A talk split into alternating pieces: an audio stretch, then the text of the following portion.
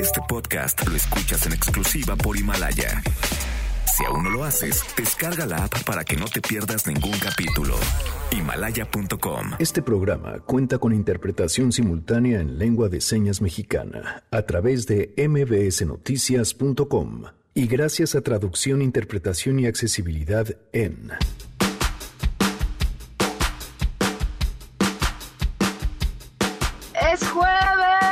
bueno, ya casi viernes y, y todo terreno tenemos un programa que será un bálsamo para sus oídos.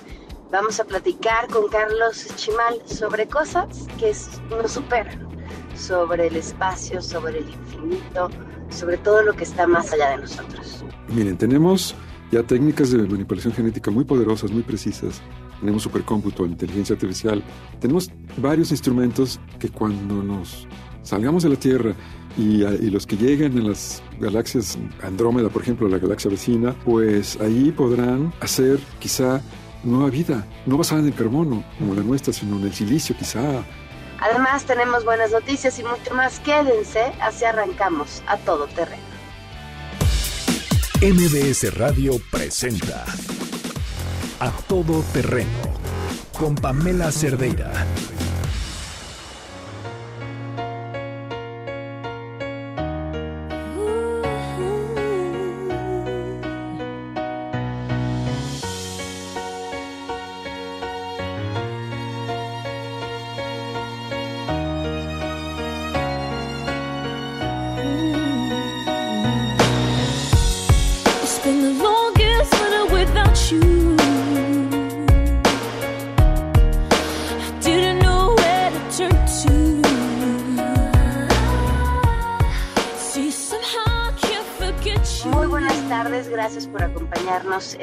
Todo Terreno. Es un gusto poder estar con ustedes en este jueves y en esta transmisión. Eh, hoy ha sido un día, eh, por decir eh, lo menos interesante y de emociones mezcladas. Eh, una, pues esta, yo creo que carga emocional que desde hace un par de semanas compartimos de forma muy específica las mujeres y quizá para hacerles entender a qué me refiero. Eh, creo que seguramente recordarán, eh, quienes escuchen en la Ciudad de México específicamente, esta sensación que teníamos un par de semanas después del sismo, en el que todos compartíamos una especie de tristeza, en el que esa tristeza estaba en el aire y de pronto cualquier desconocido se convertía en pues un hermano con el que tenías alguna tragedia en común que compartir. Y, y, creo que lo que las mujeres en específico en este país hemos vivido en las últimas semanas eh, genera esa, esa, esa sensación. Y, y bueno, no, no, soy la primera que a, a, mitad del trabajo eh, se le ha quebrado la voz. He podido platicar con muchas otras mujeres que se dedican a lo mismo y las historias son similares. Les cuento esto porque les decía que, que ha sido un día de, de, de emociones mixtas. Esta mañana tuve la oportunidad de estar en un lugar que, por cierto, eh, sus representantes nos han acompañado en el programa y nos acompañarán próximamente otra vez, que se llama Casa Hogar Alegría. Es una casa hogar que tiene dos sedes en Toluca y que atiende a más de 100 niñas. Niñas eh, pues que estuvieron en situación de abandono, que tienen actividades extraescolares y que justamente hoy hicieron un evento para agradecer a las diferentes personas que apoyan esta, este trabajo de esta casa hogar. Celebran también que cuatro de estas chicas, o sea, de estas más de 100 chicas a lo largo de estos años, se titularon ya de la universidad. Las, las personas que fundan esta casa hogar eh, lo hacen eh, convencidos de que ayudando a una niña el impacto puede ser mayor. Y entonces pues han hecho este trabajo que como les platico lleva muchísimos años. Y que el día de hoy presumen a estas cuatro chicas que se titulan de la universidad. Y qué implica que se titulen de la universidad bueno con todo eso que todos eh, sabemos que representa y, y lo que se obtiene a través de los estudios son chavas que ya están viviendo de forma independiente y que se pueden hacer a cargo económicamente de ellas mismas. Entonces híjole, tener la oportunidad de ver eh, estas historias en, en, en, los momentos en los que vivimos y estos esfuerzos que además vienen pues por parte de la iniciativa privada y por parte de gente que está pues partiéndose el lomo mes con mes para salir con los gastos, es, es un bálsamo. Y bueno, pues les quería compartir eso. En otra información, el día de ayer, tras este valiente testimonio de una profesora que se encontraba al interior del CCH Escaposalco, pudimos eh, conocer pues prácticamente desde adentro lo que se estaba viviendo mientras un grupo de encapuchados tomaba las instalaciones y además el molestísimo no actuar por parte de la policía, estas llamadas al 911. Vaya el mensaje. O sea, si uno marca el 911 pero está dentro de alguna instalación como la UNAM o que sea parte de la UNAM, no te van a atender. No te van a atender. Eh, y perdón, eso no tiene nada que ver con la autonomía. Pero bueno, ¿cuáles fueron los resultados tras este hecho que platicábamos el día de ayer? Adrián Jiménez tiene la información. Te escuchamos, Adrián. Muy buenas tardes. Buenas tardes, Pamela Auditorio, un saludo afectuoso. Efectivamente, pues el día de ayer un total de 14 maestros y personal administrativo resultaron lesionados tras la toma violenta del CCH Azcapotzalco por un grupo de aproximadamente 60 encapuchados. Dos de los eh, de los maestros tuvieron que ser hospitalizados, pues fueron agredidos por los paristas con diversos objetos como cadenas, tubos, bombas molotov y petardos. Además, el abogado de la institución, Antonio Gil, fue retenido por un grupo de encapuchadas, toda vez que su intención, dijo, era lincharla, eh, situación que no se concretó debido a la intervención de algunas maestras que lograron sacarlo del plantel. Así lo denunció Javier Consuelo, director de la institución. Vamos a escuchar parte de lo que dijo. Sí, intentaron linchar a uno de ellos fue el abogado auxiliar del plantel, no lo dejaban salir, es el licenciado Antonio Gil, lo apoyaron las maestras para quitárselo a las feministas. ¿no? En entrevista, el directivo indicó que la unidad jurídica de la escuela estará abierta para que el personal administrativo agredido pueda levantar las actas correspondientes. Así lo dijo fotografías que también nosotros estuvimos tomando de este de las condiciones en las que tenían el plantel y por supuesto que en este momento con la agresión que hubo hacia los profesores eh, con una violencia desmedida no con petardos con bombas molotov con eh, rocas que estuvieron arrojando cuetones eh, esto tiene que tener una consecuencia por supuesto. Esas no son actitudes de ninguna persona que se pueda apreciar de ser universitaria Agregó que si bien no está identificada, sí hay una mano negra en este conflicto de la UNAM. En este sentido, detalló que identificaron a una mujer de unos 40 años ajena al plantel que estaba encapuchada y que lograron eh, quitarle pues eh, este aditamento, además de alumnas del CCH Naucalpan y otros estudiantes del plantel que tienen, dijo, otros intereses, pues incluso una de ellas señaló cursa el cuarto semestre, debe todas las materias. Consuelo Hernández señaló que se avanza también en la investigación sobre el fallecimiento de Jesús N., quien presuntamente murió al interior de esta institución por negligencia médica. Recordó que por estos hechos fueron despedidos el médico y la enfermera de la escuela. Además, dio a conocer que la joven agredida la semana pasada en uno de los baños del plantel es atendida de manera psicológica luego de que fue atacada con una navaja y que le dislocaron los hombros. Pamela Auditorio, la información que le tengo. Por supuesto, también tenemos buenas noticias. ¿Cuáles son las buenas noticias? Cuéntanos, muy buenas tardes.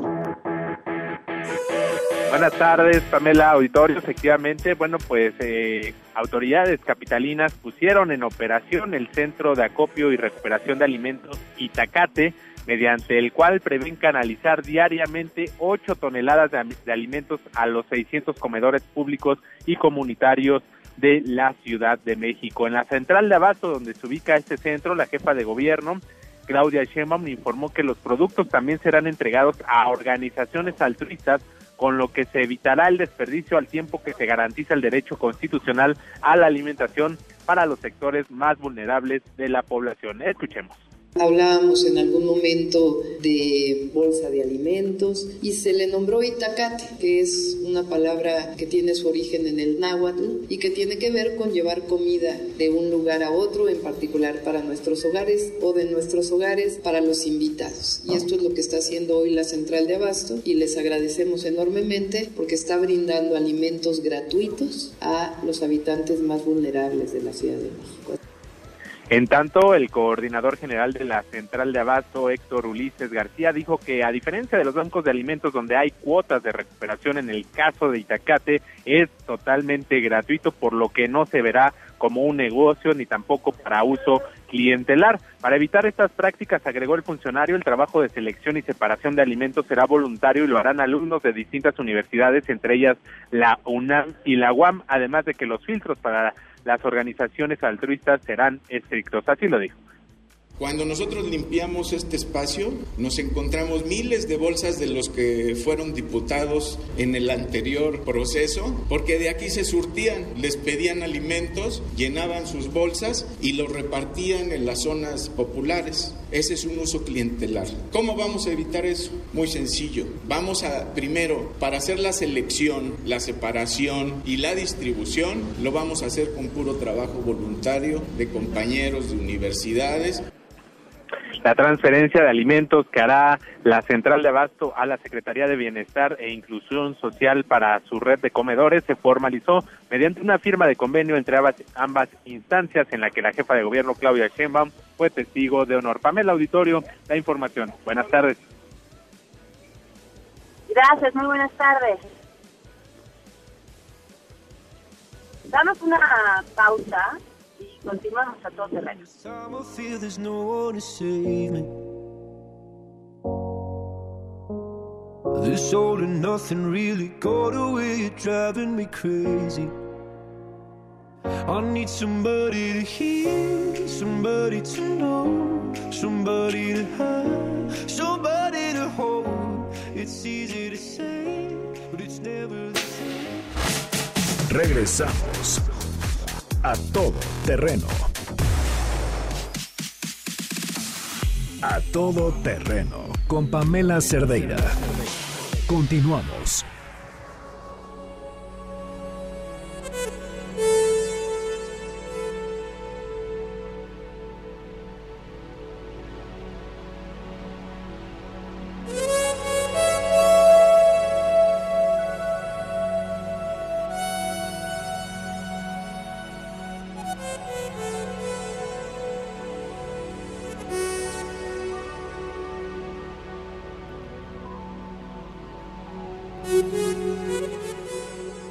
Encantada de tener esta invitada, además una persona con quien es una delicia platicar. Gracias, Y, y- y- y dirán, pues cuánto tiempo llevan platicando, ahorita unos breves minutos y ya con eso puede adivinarse. Carlos Chimal, bienvenido, gracias por acompañarnos. Gracias a ti, Pamela. Gracias. Saludos al público. Vienes con nuevo libro bajo el brazo. Así es, un libro muy emocionante que estoy muy contento. Es un libro, es una bitácora de viaje, ¿sabes? Sobre todo un diario de viaje, de haber podido tener la suerte de, de haber platicado con grandes, grandes astrónomos, astrofísicos, astrofísicas, eh, gente maravillosa que me ha regalado su tiempo y poder ir a los observatorios, a los telescopios, estar ahí en las noches observando galaxias, estrellas, planetas. eh, pero como escritor, ¿sabes? Como novelista. No, yo no soy científico, yo no soy doctor en nada. soy un escritor, un novelista curioso de estos temas, pero que ha tenido la suerte de entrevistar a más de Pero, 30 pero sí premios tienes Nobel. estudios en las ciencias. Claro, estudié un poco de química, estudié literatura y claro, tengo 40 años estudiando la física, la física cuántica, los hoyos negros. eh, eh, justamente cuando tienes la intuición, por ejemplo, cuando platiqué con Stephen Hawking, pues no era conocido, era conocido en el medio, pero todavía no salía en Los Simpsons, todavía no salía en Star Trek. ¿no? Ya cuando uno aparece en Los. Simpsons ya son ligas mayores. Ya son ligas mayores, claro. Entonces, si tienes la, eh, la intuición de decir, ah, esta persona creo que vale la pena. Por ejemplo, mi amigo, eh, eh, el director fundador del Instituto de Astrofísica de Canarias, eh, el doctor Francisco Sánchez, Brian May, el guitarrista de Queen, se doctoró con él en astrofísica. Entonces, esas ligas, esas cosas que te encuentras en la vida, esas casualidades, no son tan casuales finalmente. Son, son- estás buscando, es un poco como la intención de buscar y encuentras y tienes la suerte de encontrarlo. ¿Y qué has estado buscando a lo largo de estos años? ¿Qué quieres encontrar? Un buen tema para seguir escribiendo. El siguiente tema para seguir escribiendo. Cuando hace mucho tiempo una persona me hablaba acerca de todos estos este, novelistas que a través de la ciencia ficción se habían adelantado a su tiempo y habían eh, descrito con gran exactitud cosas que, que, que no podían haber visto que iban a suceder y que terminaron sucediendo muchos años después. Pero ahora tenemos el caso de este autor que, que describe un virus similar a este, lo que está pasando ahora, ¿no? Con el coronavirus. Pero te doy todo este preámbulo porque Sí. esta persona me decía es que no son iluminados, tienen que, que haber venido de otra época.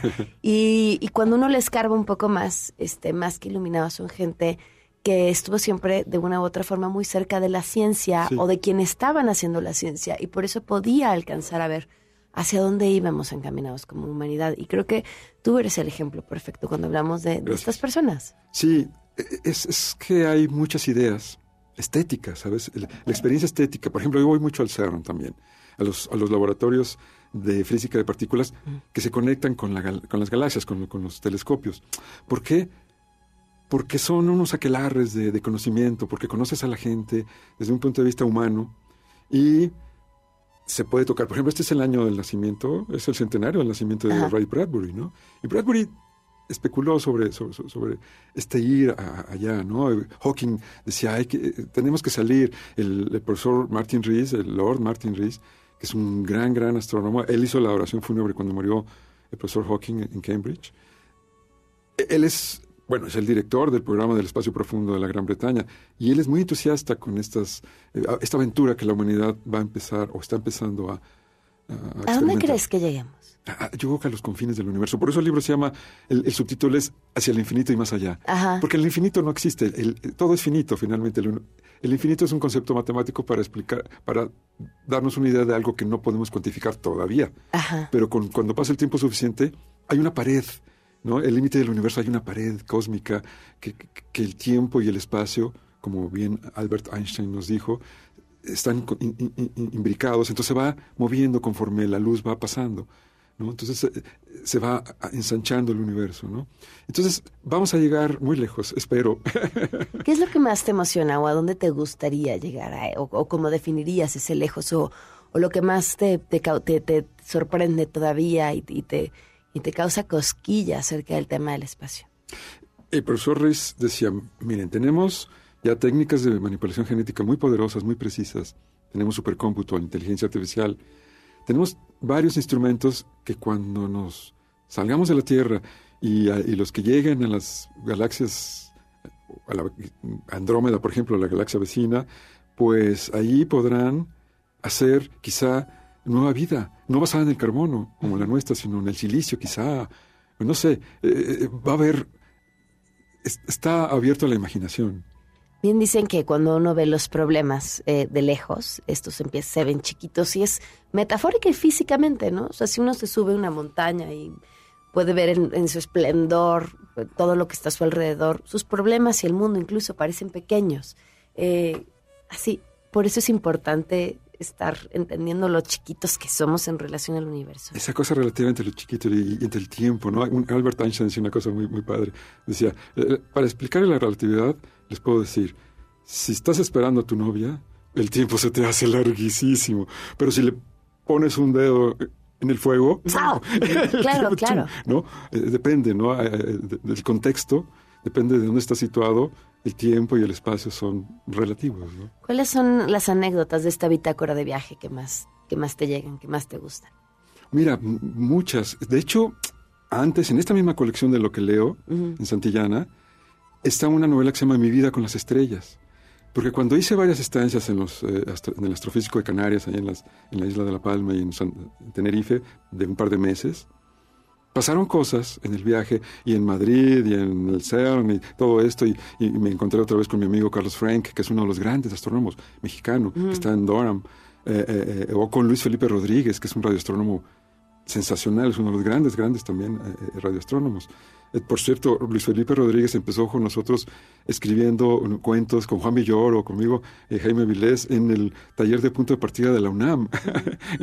en fin, pues todo, esta, mm, todo este viaje eh, eh, lo he podido mm, de alguna manera realizar y, y retomar y, y- y- y encontrarle nuevos, nuevos derroteros, ¿no? ¿En quién piensas cuando escribes? ¿Para, ¿Para quién es tu literatura? ¿Para quién es este último libro? Para no el más reciente, no el último. Esperemos que no sea el último. Es para todos, sí, siempre pienso en un público muy amplio, en un público joven, en un público adulto. Eh, trato de, que, de, de- abarcar a todos. Creo que eh, si tienes esa capacidad literaria de eh, encontrarle el punto humorístico, la emoción estética, un poco de suspenso, pero también conocimiento, información muy actual, ¿no? Porque eso, es, eso es una cosa de cuando ya tienes algunos años en esto, empiezas a ver qué curioso es la gente que descubre el hilo negro cada 30 años, cada 20 años. sí, ¿no? Por ejemplo, esto de Brian May, ¿no? Yo lo di a conocer hace varios años en, la revista Letras Libres y ahora hay gente que lo empieza a descubrir a raíz de la película. Está bien, así somos los humanos, tampoco hay que hacerse muchas bolas, ¿no? Qué, qué refrescante es en estos tiempos poder, poder hablar, poder escribir, evidentemente, y poder leer acerca, acerca de las ideas, y además las ideas que son más grandes que nosotros y que nuestra misma época. Sí, eso es un privilegio, poder eh, eh, eh, esperar ganarse el prestigio de decir, bueno, esta persona, por ejemplo, cuando empecé a ir a, estos lugares, decía, bueno, ¿y este qué le pasa? No, este ni es investigador, ni es doctor en nada, es un escritor, un novelista interesado, qué curioso, ¿no? Vas y haces, te preparas muy bien y lo haces, ¿no? Y luego lo publicas, ¿no? Por ejemplo, las primeras entrevistas con la beca del, Consejo Británico en Cambridge, pues se publicaron en vuelta, ¿no? Y Octavio Paz estaba muy, muy contento de eso y me impulsaba mucho. Y cuando regresaba a París o a, Cambridge o a, Londres, no sea, llevaba la revista, aunque estuviera en español, ¿no? Pero ellos se daban cuenta que había eh, cumplido y luego se lo daban a algún estudiante o a alguien que le hablara español para ver si no los había crucificado. pues sí, ¿no? Podía empezar a tergiversar las cosas. No, a la, oiga, profesor, ¿puedo volver a verlo? Sí, cómo no, véngase, que no sé. Entonces quiere decir que estuvo bien, ¿no? Que, que, que las cosas marcharon bien y entonces puedes ir a platicar de una manera un poco más profunda. Eh, por ejemplo, en este libro eh, hay una entrevista muy padre con Sir Martin Kemp. Sir Martin es el gran, gran especialista de Leonardo. Y él fue el pionero de estas relaciones entre arte y ciencia. ¿no? Eh, por ejemplo, los impresionistas, mucha gente, la crítica convencional Dice, eh, los impresionistas pintaban con el corazón. No, wrong, no, totalmente equivocado. Pintaban con el cerebro, estaban muy pegados a los físicos de la época, estaban estudiando la luz, la óptica, por eso hacían nenúfares, eh, eh, se ponían en un puente y veían todo el paso de la luz a lo largo del día, cómo cambiaba, ¿no? Claro, porque estaba, se estaba descubriendo estos nuevos fenómenos. Entonces, Sir Martin hace esta relación y él me recibió y estuvimos platicando sobre, por ejemplo, los, los, los pintores que hablen del espacio, el tiempo y la luz, ¿no? O nacer, soñar y morir, ¿no? ¿Quiénes, no? ¿Y cómo? Es maravilloso. Yo estoy escribiendo un libro sobre eso.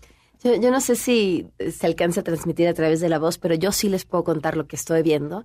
Y veo a un hombre que, que, que cuenta estas historias y se le abren más los ojos y se emociona y luego eh, mientras está contando lo que desveían los otros, está alcanzando también a pensar en lo que él hoy está descubriendo y lo que se alcanza a ver y hacia dónde vamos.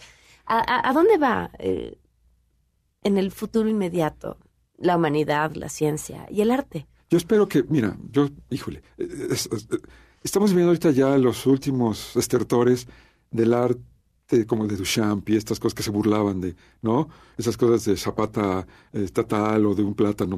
Ya son los últimos estertores de algo que ya se hizo hace 100 años, ¿no? Ya chole again and again, ¿no? Eh, pero bueno, así es, ¿no? Creo que puede haber un... Hay una fatiga estética, por eso se dan esas cosas. Sin embargo, creo que puede haber un... siempre la humanidad se reinventa, ¿no? Eh, somos parte de, una tierra que tiene mecanismos. ¿Nos, reinventamos somos cíclicos? hay, aparentemente hay ciclos, pero no necesariamente, porque en realidad es como un como una espiral en todo caso, no subimos o bajamos, no exactamente en el mismo lugar en el mismo tiempo, pero puede ser aparente, puede ser que nos dé la... Son las similares. Exacto, una cosa similar. Ahora, la ciencia, la ciencia y la poesía creo que es lo, son los dos ámbitos que nos pueden salvar como especie, ¿no? que, que nos pueden hacer sentir que tiene un sentido. Estable. Exacto. Wow, qué belleza. Pues busquen, busquen su más reciente libro Nuevas Ventanas al Cosmos de Carlos Chimal. Muchas gracias por habernos acompañado. De verdad, qué gusto poder platicar contigo. Gracias, Gracias.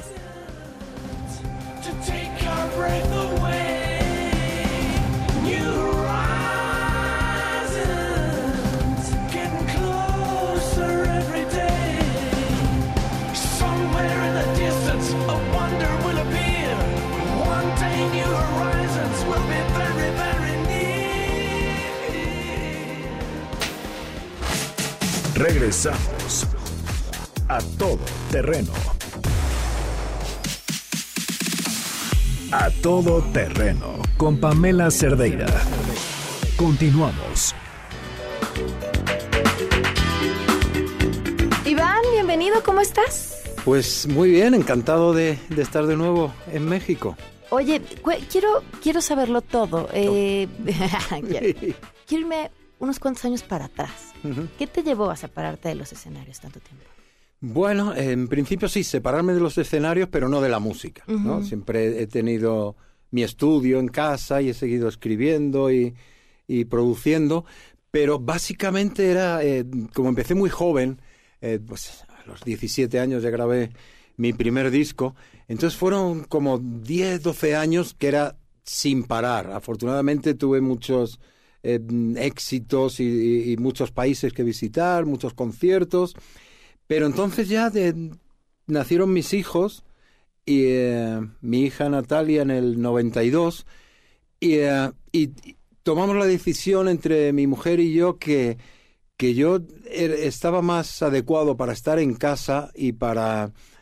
Ya tenía mi estudio, entonces podía seguir haciendo música, pero dedicarme más a, a los hijos y ella podía salir y, y avanzar en su carrera, ¿no? Yo, yo había llegado ya casi, pues se puede decir al tope de mi carrera, ella estaba empezando. Y, y pensamos que era, que era lo mejor. A mí me apetecía, porque además cocino muy bien, aunque esté mal que lo diga, y ella no cocinaba nada. Así que era mejor que estuviera yo con los niños. Y luego, pues yo soy muy deportista. eh, ¿Cuál es la carrera de tu esposa?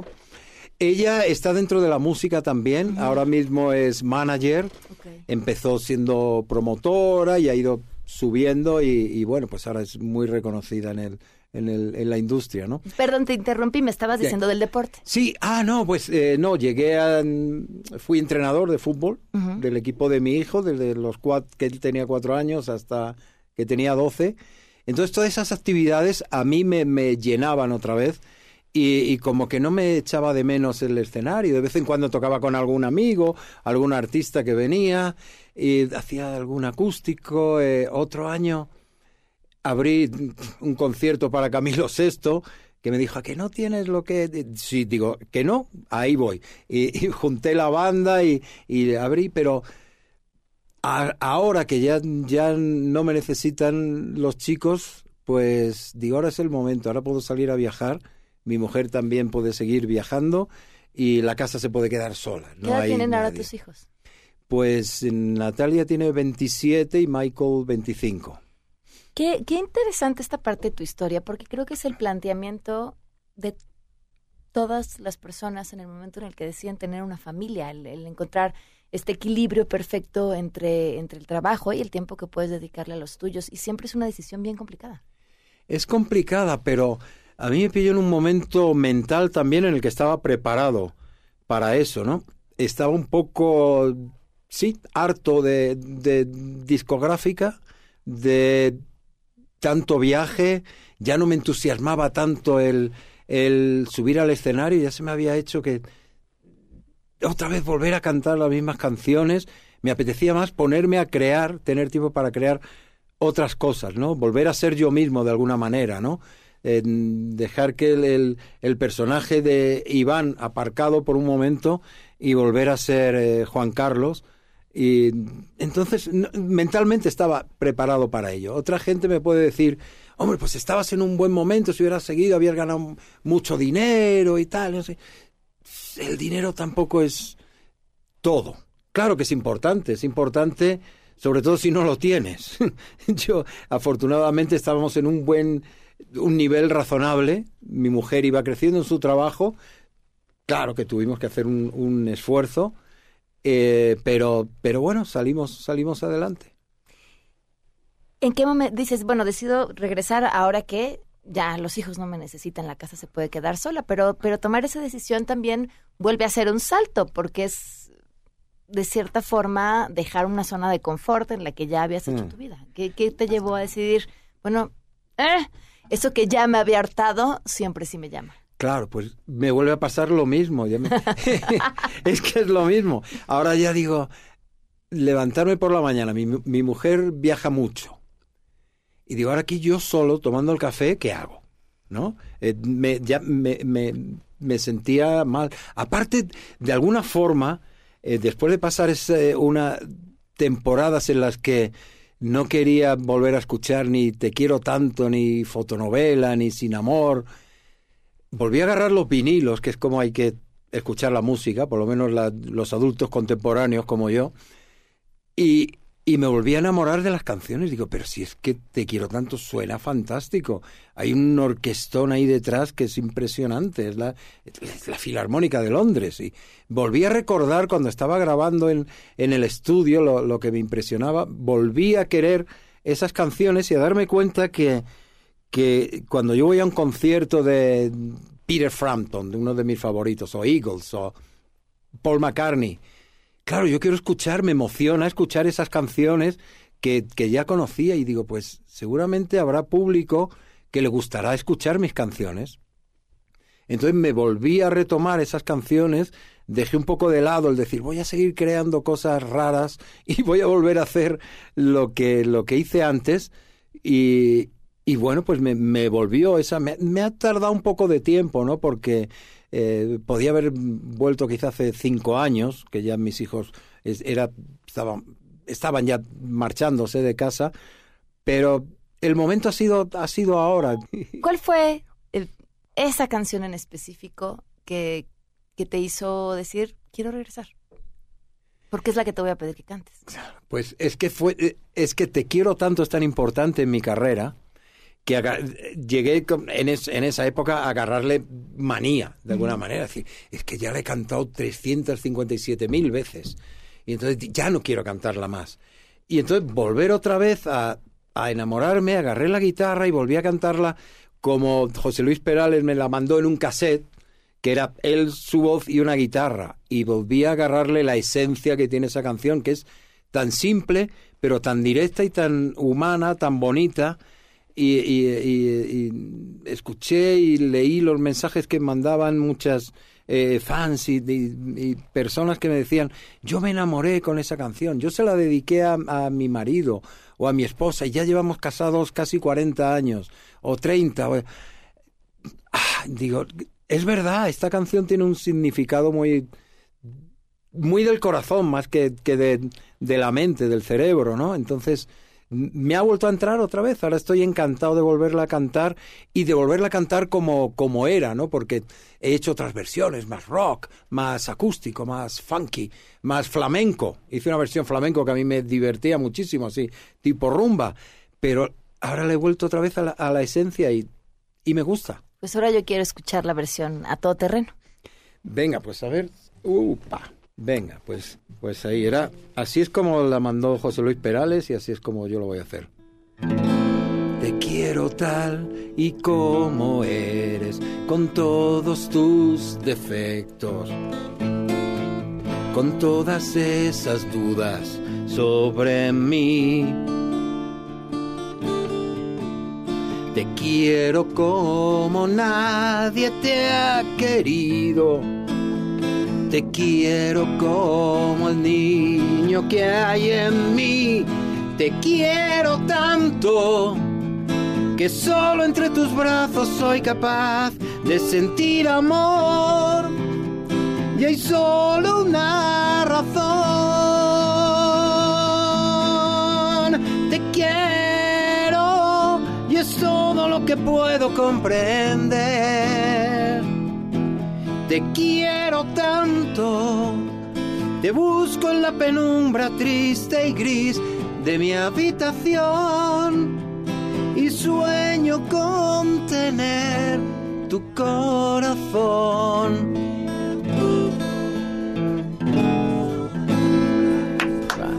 Bravísimo. Seguía, pero muchas gracias. Muchísimas Ahí gracias. nos vemos.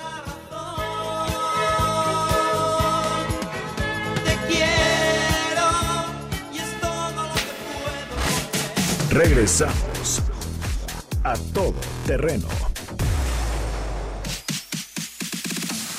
A todo terreno con Pamela Cerdeira. Continuamos.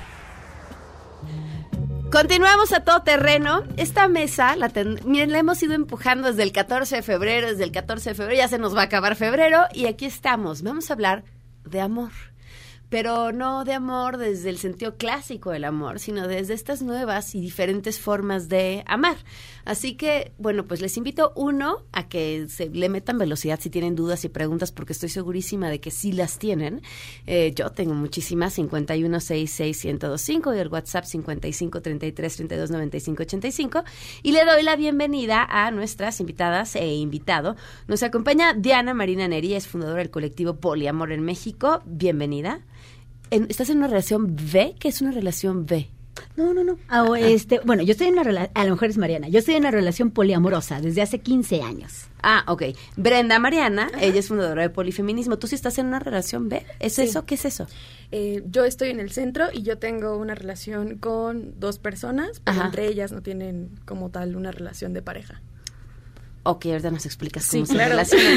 Claro Eh, que eh, Cristina eh, Aceituno, ella está en una relación abierta. Bienvenida, Cristina, gracias. por acompañarnos. Y Julio César Jerez, él está en una relación poliamorosa. Bienvenido, gracias, Gracias. por acompañar. A ver, ya pues arrancamos con lo de la B. ¿Qué es eso y cuándo empezó? ¿Cómo lo empezaste o por qué? Ay, a ver, eh, todo esto empezó hace tres años. Eh, pues yo me había comprado el carrito de la monogamia, ¿no? Este, la casa, los hijos, el coche, la camioneta. Y de pronto, pues no era lo que queríamos. Y descubrimos que sentíamos este mismo afecto por otras personas y descubrimos que era una buena idea. ¿no? Fue difícil, fue muy duro. En el trayecto yo me enamoré de eh, otra persona, además de mi pareja. Con esta primera pareja con la que abro la relación llevo nueve años y con esta otra persona llevo tres años. Eh, se dice relación V porque yo estoy en medio, digamos. Ok. Ahora, ¿cuáles son las reglas? O sea, ¿qué pasa si tu pareja de nueve años se enamora de alguien más? O sea, ¿cuántas personas más caben? ¿Se pueden eh, enamorar de alguien más o, o no? No lo tiene permitido y solo esa B contempla tres y no hay extras. Eh, en realidad puede pasar. eh, cuando nosotros abrimos la relación, se enamoró de alguien más y ya hasta después yo me abrí como a hacerlo. Podemos hacerlo, no hay un establecido de números, es más bien como la capacidad que tengas tú eh, de aceptar cuánto tiempo, cuánta atención le puedes dar a cada una de las personas con la que te estás involucrando. Eh, los acuerdos pues van variando de persona y de necesidades. Hay quienes no tienen, que me parece padrísimo. Ujú. Habemos quienes tenemos y los vamos revisando cada cuatro meses como foda. Ok.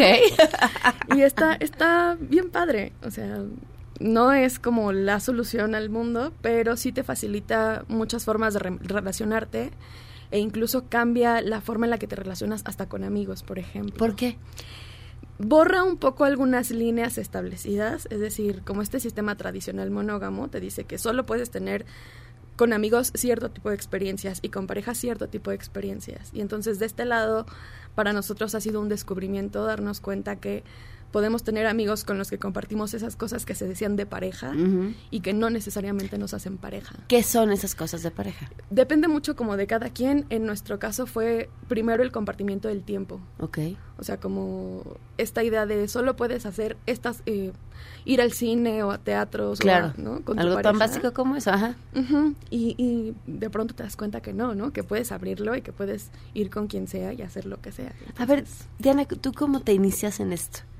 Fíjate que hace muchos años, ya 15, este, aquí en la Ciudad de México, a partir de un diplomado, tuvimos reflexiones, particularmente, fíjate, desde el feminismo, en donde hablábamos de lo que se estaba convirtiendo, y ya desde hace 15 años era un monstruote enorme, el amor romántico. ¿No? El amor, además, con factores de posesión, de propiedad privada, de ausencia de libertad. Y decíamos, es que el amor no es una cárcel. El amor es un páramo donde compartes, vives, disfrutas. Pero hay otras maneras de vivirlo.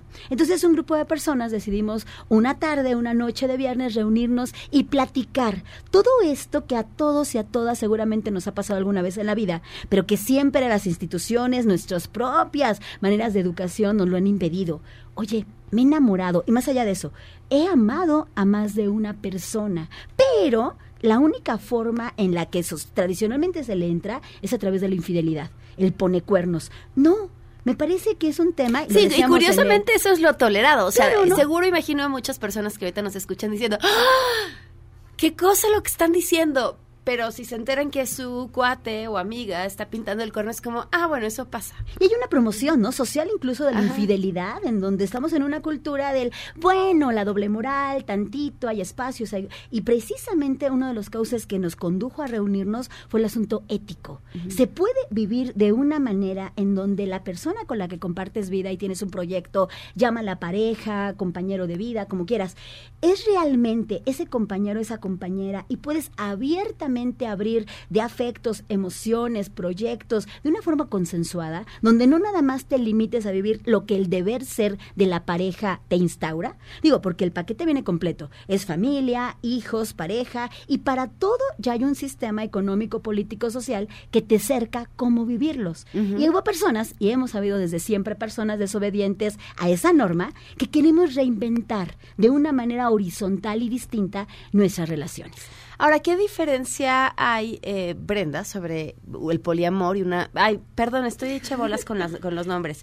Este, Cristina, sobre el poliamor y las, y las relaciones abiertas. Ok, bueno, eh, en cuanto a las relaciones abiertas, eh, digo, de manera coloquial o como la mayor parte lo entiende, es como, ah, pues conocí a tal en el bar y con ese, pues me dieron ganas y órale, ¿no?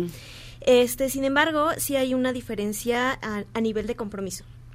En una, en una relación poliamorosa generalmente sí estableces uno, este, ciertos compromisos de relaciones románticas, ¿no? De eh, ya un, un compromiso eh, sentimental fuerte. En una relación abierta, eh, este compromiso no se lleva tan lejos. Sin embargo, los compromisos van en función de la confianza, etcétera, etcétera, ¿no? Sin embargo, esto no quiere decir que en una, en una relación abierta la relación sea totalmente de atracción sexual, ¿no? La relación abierta también va en función de, y esto ya es en casos muy individuales, ¿no? Hay quienes sí lo llevan como de tal me interesó, tal me interesó.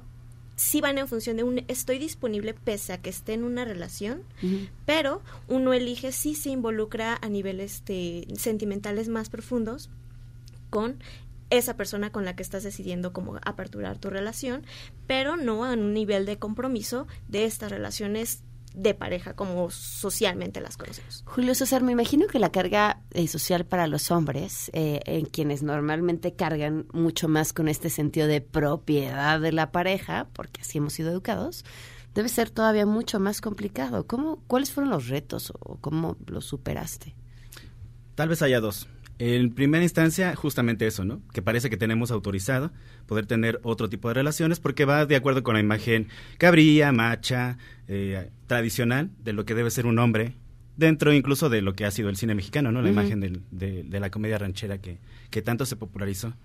Entonces, eh, viene de alguna manera también el señalamiento de, claro, es que ustedes lo hacen porque son unos cabrones, ¿no? Porque ustedes están acostumbrados a hacerlo, porque ustedes quieren hacerlo, porque nada más quieren tener muchas mujeres y no quieren comprometerse. Entonces, de antemano, hay que identificar cómo vamos a hacer para justamente establecer que sí estamos tratando de generar otro tipo de relación distinta y no solamente un asunto de posesión. Y tal vez el siguiente es que también se piensa que entonces no hay como muchas personas, muchos hombres que estén dispuestos a, por ejemplo, tener una relación con una mujer que tenga ya relación con algún otro hombre. A ver, hablabas de la, de la ética. ¿Cuáles son las reglas que, la- digo, entiendo que son se forman de forma individual y luego con tu pareja, pero supongo que hay patrones que se repiten. Pero fíjate que hay una, la, la conversión de las palabras es muy importante, ¿no? Dice un autor que siempre me encanta citar, los límites de nuestro lenguaje son los límites de nuestro Oh, sí. pensamiento, ¿no? Seguro. Y en ese sentido, por ejemplo, repensar en no hablar de reglas, sino acuerdos. Ok. Sentarse y decir con claridad, oye, ¿qué quieres? ¿Qué te gusta? ¿Qué te interesa? ¿Cuáles son tus límites? Porque hay como elementos fundamentales que puede componer una relación no monógama, desde las relaciones abiertas, relaciones de anarquía relacional, poliamorosas, o sea, el campo inclusive de la desobediencia afectiva. ¿Qué es la anarquía abierto. relacional? Espérame, ¿qué es la anarquía relacional? Palabras mayores, ¿verdad? Sí, ¿qué es eso? Sí, bueno, ya estamos hablando de relaciones en donde no cuadran con las ideas o las propuestas específicas del poliamor. Porque en el poliamor, por ejemplo, hay muchos modos. Hay poliamor visto, como decía Mariana, en relaciones relaciones de B, hay relaciones de polifidelidad, hay relaciones de primarias y secundarias, hay poliamor horizontal, en fin. Hay personas que también deciden no entrarle a un esquema social que de alguna manera también, y hay que decirlo, el poliamor desde hace algunos años en medios de comunicación, en espacios públicos, inclusive en telenovelas, películas y series, se ha popularizado. Y el riesgo siempre de que se popularice, por un lado, es que fantástico, porque hay muchísima más claridad y apertura al tema, pero por otro lado se malentiende y se piensa que poliamor es, sí, me encanta enamorarme, estoy enamorado de tres personas, ya, vivo feliz. No, no, no, es un compromiso sobre todo de honestidad de profunda honestidad y responsabilidad con la otra persona, una responsabilidad afectiva le llamaríamos, y también, por supuesto, de autocuidado. ¿Qué hacen con los celos? Depende. Eh, hay, eh, si yo pudiera dar como un consejo sería vayamos a terapia todos. Canasta Ok. básica. Canasta Oye, básica. oye, sí, a veces es difícil llevar a uno, imagínate arrastrar a dos.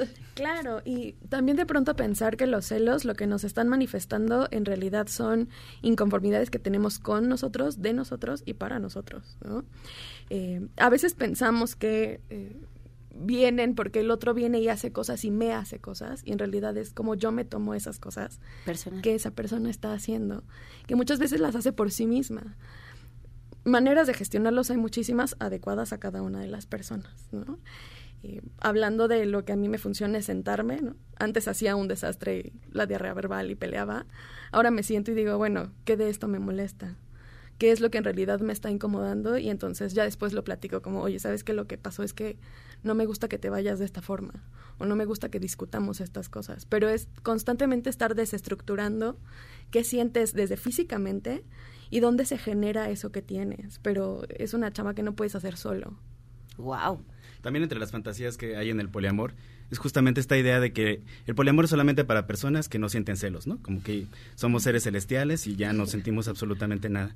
Y creo que eso también es un error porque entonces nos hace una distancia, ¿no? Yo no podría ser poliamoroso porque soy celoso. Entonces vamos a pensar de qué se trata los celos. Los celos nos están manifestando alguna emoción que tiene que ver con un origen de algo que nos, nos genera un conflicto. Entonces, parte de nuestro crecimiento como personas de cualquiera, no solamente de quienes estamos en el poliamor, sería que podamos identificar qué es lo que nos está generando esa incomodidad para que lo podamos resolver en nosotros mismos o podamos identificar de qué manera podemos irlo llevando, pero lo importante es qué hacemos con esos celos. Porque si los utilizamos entonces para que la persona con la que estamos, a la que decimos amar, de alguna manera se limite en sus otras relaciones o no tenga ninguna otra relación o esté con nosotros en una relación de dependencia, entonces eso es lo que se vuelve criminal. A ver, me queda un minutito, entonces me gustaría para que la gente no se... Ay, pusiste una cara de tristeza. Para que la gente no, no, o sea, quienes están interesados en conocer más del tema, alguna recomendación que cada uno de ustedes pueda hacer sobre algún libro o, o dónde informarse o sus propias redes sociales. Este, bueno, ok, yo creo que entrar a grupos eh, de alternativas este, acerca de las parejas, desde eh, grupos como los que proponen las chicas de este poliamor, hasta otros grupos de otro, tipo, de, otro tipo de prácticas en donde es común encontrar este tipo de modelos, podría ayudar. Redes sociales en ese sentido este, nutre mucho, hay que tener cuidado obviamente a la hora de discernir información, pero creo que es lo, lo una vía rápida para conocer a grandes rasgos. Julio César. Está el grupo Poliamor Valle de México, la página fanpage en Facebook de Poliamor en México y también hay páginas en web que como Poliamor Madrid y Poliamor Bogotá que tienen muy buena información aparte de las compañeras. Mariana. Eh, yo también pondría a Golfos con Principios. Ok. eh, y Basado, supongo, en el libro The Ethical Slot. ¿Ah, sí? Ok. Así es. Maravilloso. Sí, por cierto. Y nosotros hacemos reuniones en Facebook que estamos como Polifeminismo. Ok, Diana. Hay, bueno, hay un grupo que estamos construyendo que se llama Otros Amores y Contramores son Posibles, donde nos reunimos mujeres a hablar sobre estos temas también. Y, por supuesto, toda la información que da es vital. Yo creo que hay que buscar mucho en redes sociales, hay que allegarse, formar redes afectivas. Y mi Facebook personal, donde también eh, trabajamos con talleres y lecturas, Diana Bruja Gorgona. Muy bien, muchas gracias. Gracias por habernos acompañado. Gracias. Oigan, antes de irnos de volada con eh, Sheila, es el mes del amor. ¿Ya vieron cuánto podemos amarnos? Y además necesitamos pues coches donde quepan todos, ¿no? Pueden estrenar un Swift o Swift Sport 2020 renovado, imponente, su Superior o un Ignis 2020, comisión por apertura 0%, mensualidades desde 3.499. O si buscan una camioneta, pueden estrenar Suzuki Vitara 2020, la mejor aliada para encontrar una aventura, una S-Cross, increíbles, igual comisión por apertura de 0%, más mensualidades de 3.999. Pueden solicitar su prueba de manejo y conocer más en suzuki.com.mx, diagonal autos. Sheila, ¿qué se está cocinando? Hola Pam, buenas tardes a ti y a todo el auditorio. Pues estaremos muy pendientes. A la una y media de la tarde darán una conferencia de prensa a las autoridades de salud. Esto sobre eh, la situación del COVID-19, el coronavirus y también muy atentos a lo que ocurre en Quintana Roo con el crucero que atracó esta mañana y pues aún no han descendido los pasajeros. Estaremos atentos. Muy bien, gracias Sheila. Nos vamos a quedar en mesa para todos. You know how I feel, river running free. MBS Radio presentó A Todo Terreno con Pamela Cerdeira, donde la noticia eres tú. Este podcast lo escuchas en exclusiva por Himalaya. Si aún no lo haces, descarga la app para que no te pierdas ningún capítulo. Himalaya.com